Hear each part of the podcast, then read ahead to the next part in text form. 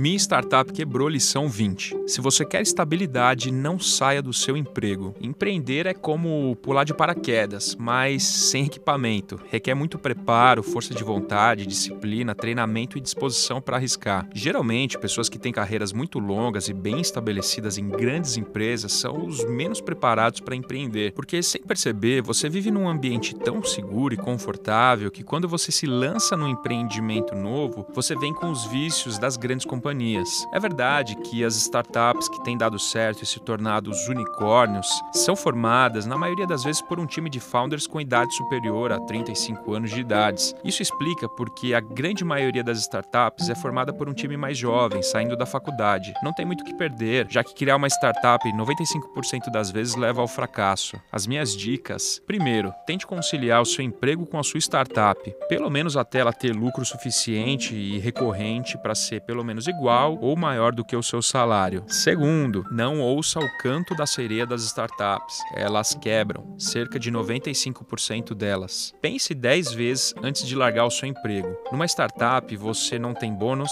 férias, horas extras e outras regalias por pelo menos os dois ou primeiros três anos de operação. E por último, só comece um negócio se você tiver pelo menos um colchão aí de liquidez de no mínimo uns 6 ou 12 meses. E esse podcast tem o patrocínio e apoio do InovaBra Habitat. E se você quiser, você pode baixar o meu e-book direto no minstartupquebrou.com.br.